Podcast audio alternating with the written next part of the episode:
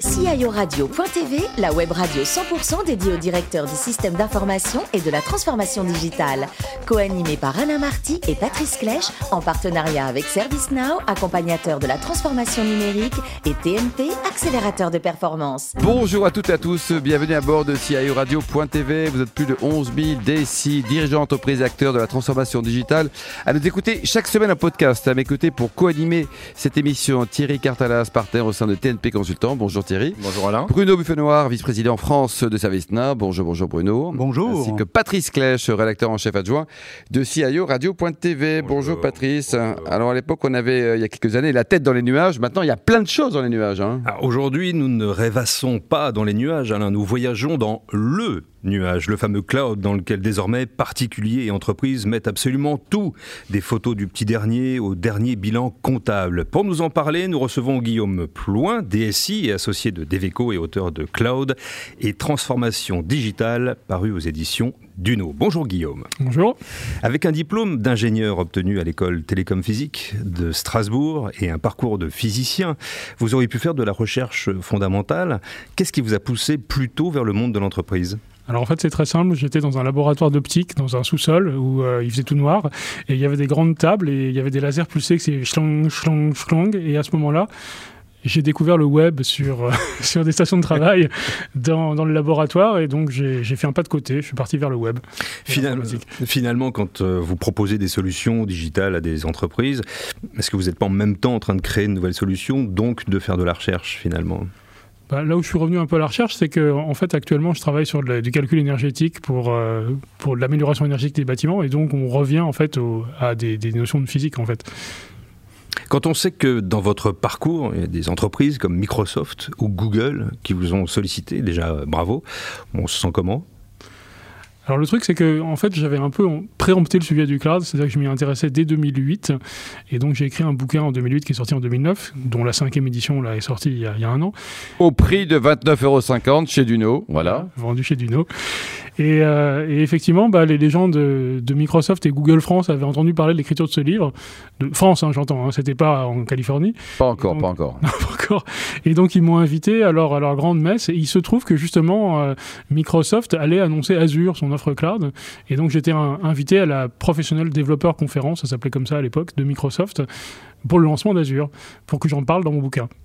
Vous êtes euh, DSI associé au sein de Deveco qui sensibilise les entreprises au changement climatique, aide les municipalités par exemple à s'améliorer sur le plan environnemental. Est-ce que le green a définitivement gagné? Euh, Alors là, c'est un vaste sujet. Vous avez trois heures, Guillaume.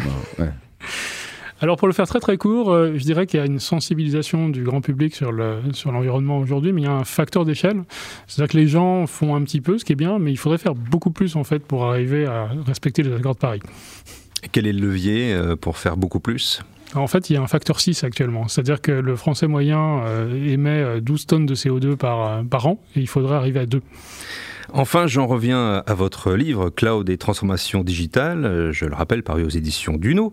Il est pour qui et pourquoi faire ce travail pour le plus grand nombre finalement? Alors c'est plutôt un bouquin qui est destiné aux informaticiens, hein. mhm. donc euh, aux chefs de projet, aux DSI, aux architectes, aux développeurs. Euh, j'ai aussi écrit un bouquin pour le grand public, mais qui n'a pas eu un succès aussi important, il faut le reconnaître. Et euh, donc la question c'était pour, pourquoi? Bah, C'est pour aider les gens à aller vers le cloud. Parce que moi j'ai une forte conviction du fait que le cloud c'est quand même quelque chose de très très intéressant. Et donc dans, mon, dans ma société on fait tout dans le cloud. Mmh. Et euh, bon, c'est une conviction que je suis depuis assez longtemps, donc euh, j'aime bien en fait accompagner les gens, les, les, emmener là où je pense que c'est intéressant. Mmh. Bruno? Alors, ça fait un petit moment que vous vous y intéressez au sujet, c'est la cinquième édition. C'est quoi, selon vous, l'état de maturité finalement de la France? Sur le cloud D'une échelle de 0 à 10 et, pourquoi hmm. bah, je dirais que maintenant, euh, toutes les grandes entreprises en font, donc euh, on a gagné, entre guillemets. Alors, elles n'en font pas de manière euh, exhaustive, hein, elles n'en font pas partout, mais BNP Paribas, la Société Générale sont en train de migrer leur messagerie chez Microsoft, c'est Office 365, donc la bataille est gagnée, en fait. Hein.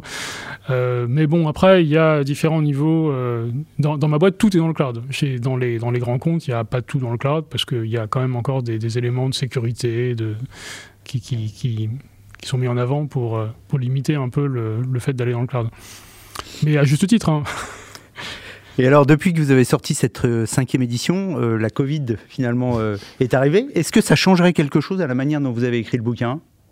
Bah, ça, ça rend le, le discours encore plus pertinent puisque c'est un accélérateur le Covid. C'est un accélérateur, ça nous arrange bien, hein, nous autres, hein, qui sommes dans, dans l'informatique, euh, dans le cloud. Alors moi, moi, je veux dire que dans ma boîte, on travaille à 100% en télétravail, donc j'ai pas été tellement gêné par le, le Vous Covid. êtes combien dans votre boîte? On n'est pas beaucoup, hein. on est on est 5 permanents et 20 si on compte tous les indeps. D'accord. Et tout le monde télétravaille, quoi. On n'a pas de locaux. Mais pas de locaux. Donc- Après, il n'y a pas de loyer, c'est bien, ça aussi, c'est le bon côté. Et ça fait Ouais. l'économie, oui. Mais il n'y a pas de salaire non plus, si? Si, si, on a Ah bon, d'accord. Et euh, du coup, oui, moi, j'étais pas très gêné en fait par euh, le Covid. Euh, bon, si ce n'est que j'aime bien sortir de chez moi quand même, mais mais dans, dans le travail de tous les jours, pas, pas vraiment beaucoup, non. Et, et en fait, on, comme on avait déjà une forte expérience de, de, la visio, on a monté des événements en visio et ça a eu un certain succès. Et finalement, on a eu pas mal de business en fait pendant le Covid, parce que les gens nous ont dit, bah, organisez-nous des événements en visio, parce qu'on a une forte connaissance du cloud en fait. Bruno Et enfin, euh, vous avez une, euh, vous avez beaucoup d'expé- de- de- d'expériences et d'initiatives qui sont lancées aujourd'hui souveraines autour du cloud. Est-ce que vous voyez ça comme un accélérateur ou, ou au contraire quelque chose qui finalement euh, freine? Bah, il y a eu un premier épisode du cloud souverain qui s'est appelé CloudWatt et Numergy il y a quelques années de ça, qui a tourné court, hein, ça a été abandonné. Là, ça revient un petit peu, mais plus avec, euh, j'ai l'impression, un prisme de bonne pratique qu'avec des offres très précises, en fait. Mmh. Donc peut-être que ce prisme de bonne pratique est une bonne chose, parce qu'il y a déjà le RGPD qui, qui donne quelque chose. Donc euh, je, je pense que ça peut être intéressant. Ça peut être intéressant de, de- donner un cadre méthodologique. euh, mais exclure les acteurs américains, ça me paraît un peu une question difficile parce qu'ils ont une telle avance. Alors il y a, il y a l'innovation, mais il y a aussi la, la taille du parc serveur. C'est-à-dire que comme Google et Amazon ont des millions de serveurs, com- comment voulez-vous avoir des millions de serveurs du jour au lendemain pour être aussi gros que Google ou Amazon ou Microsoft? C'est quasiment impossible. Thierry? Oui, je vais prendre le relais de cette question. En fait, comment les DSI, selon vous, peuvent aider les industries euh, technologiques en Europe? À effectivement faire émerger des alternatives de cloud souverain En gros, est-ce qu'il faut qu'il y ait une demande plus spécifique qui faciliterait effectivement l'émergence de ce type de technologie? Parce que là, c'est vraiment David contre Goliath si on revoit OVH face à Amazon ou Azure. Alors il y, a- il y a des gros acteurs euh, qui offrent des, des plateformes très très complètes. Euh, donc comme Google, Amazon ou Microsoft, mais il y a aussi des acteurs plus petits. Alors par exemple, moi j'utilise dans ma vie de tous les jours euh, une solution de comptabilité qui s'appelle Celsi, une solution pour envoyer des mails qui s'appelle Sending Blue, c'est des acteurs français, ça, il en existe. Euh, sur, des, sur des secteurs métiers, sur des niches, il y a des acteurs français qui font du bon boulot. Donc peut-être qu'il faut encourager cela. Euh, en plus, les données sont potentiellement plutôt hébergées en France, euh, ils respectent plus la, la réglementation française. Donc ces petits acteurs de niche, je pense qu'il faut les encourager. Alors après, faire émerger un équivalent de, de Amazon ou de Microsoft ou de Google en France, ça, j'y crois pas trop trop quand même. D'accord, il n'y aura pas un Alibaba européen? Je le vois pas venir, moi. hein. Il y a OVH qui se positionne, mais euh, ce qu'on remarque, c'est qu'ils avancent à marche forcée et que c'est parfois un peu buggé, malheureusement. Bon, donc vous n'êtes pas optimiste, Thierry. Donc du coup, si, si on ne peut pas avoir la technologie, est-ce qu'on peut avoir au moins les talents? Je crois que vous, vous enseignez à Centrale Supélec. Euh, qu'est-ce, qu'on, qu'est-ce qui peut faire que ces étudiants, très bons, puissent euh, effectivement euh, éviter que qu'on- systématiquement partir construire des startups et aller vers des métiers? Effectivement, ils vont faire la transformation digitale des grands groupes, euh, parce qu'on les voit pas beaucoup en fait finalement. Bah, il peut quand même y avoir des startups françaises euh, assez innovantes. Hein. J'ai donné un ou deux exemples juste Mm. avant, qui, qui constituent un cloud français. euh. Donc, euh, moi, je tends un peu à aller vers du cloud français pour les raisons qu'on a évoquées, aussi pour des raisons de, de distance, parce qu'on ne sait jamais trop euh, s'il n'y a pas, il va pas y avoir des problèmes de latence réseau à un moment donné avec euh, l'explosion de la vidéo sur Internet ou des choses comme ça. Donc, il y a des arguments hein, pour avoir des acteurs français, mais je pense pas que ce sera les, les gros acteurs dominants. Alors après, vous parliez plus d'accompagner les grandes boîtes. Oui. Euh, oui, alors là. bah, Il y a beaucoup de choses à faire à ce niveau-là, mais c'est vrai que c'est un peu frustrant si on accompagne les grandes boîtes vers les acteurs américains. Mais mais, euh, il y, a- du boulot à faire là-dessus. Et c'est vrai que moi, je crois fondamentalement, même si c'est des acteurs américains, qu'il y a, un potentiel d'agilité, de transformation qui est quand même assez intéressant dans le cloud. Et euh, c'est dommage de passer à côté quand même. Je crois qu'on ne pourra pas s'en passer. Euh, dernière question, le quantum computing, vous travaillez dessus? Vous voyez des cas intéressants d'usage À on parle de chiffrement, déchiffrement, d'algorithmes très puissants demain qui permettraient de casser toutes les sécurités que les grandes banques pourraient instruire. Bah, pour moi, ça reste de la, un peu la recherche fondamentale actuellement. J'ai, j'ai pas, je vois pas beaucoup d'applications très très concrètes. euh, donc effectivement, on entend parler de. Il y, a- il y a des gens qui en parlent très bien, hein, mais euh, moi, On je vois parle. pas. Je vois pas d'application très concrète à, au- à l'instant T en fait. Bon, Guillaume, le plus beau métier du monde, c'est quoi? C'est DSI ou architecte?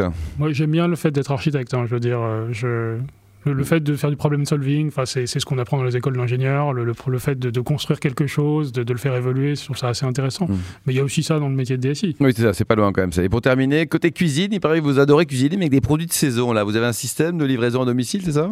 Alors on a parlé un petit peu du, côté écolo tout à l'heure, donc effectivement j'ai pas mal de, côté écolo et euh, et je suis dans une AMAP, donc effectivement, on a des, choses de local et de saison, et il faut, il faut faire avec. Et vous cuisinez avec ou c'est juste les acheter quoi? Vous préparez des bons petits plats? Bah, En fait, le, truc, c'est que je reçois des choses un peu euh, parfois inattendues, du genre des panés ou des trucs comme ça, et puis il faut bien les manger, donc euh, il faut trouver des façons de les cuisiner. donc ça vous oblige à les cuisiner. Quoi. Merci beaucoup, Guillaume. Euh, votre livre, vous nous rappelez le titre alors Clave des transformations digitales, cinquième édition d'édition Duno, pour quel prix? Alors c'est pour 29,90 euros. Bravo, et puis comme le disait Thierry, 22 pour la version numérique. Merci également à vous, Thierry, Patrice et euh, Bruno. Fin de ce numéro de CIO Radio.tv. Retrouvez toute notre actualité sur nos comptes Twitter et LinkedIn. On se donne rendez-vous mercredi prochain à 14h précise pour une nouvelle émission. L'invité de la semaine de CIO Radio.tv, une production B2B Radio.tv en partenariat avec ServiceNow, accompagnateur de la transformation numérique, et TNP, accélérateur de performance.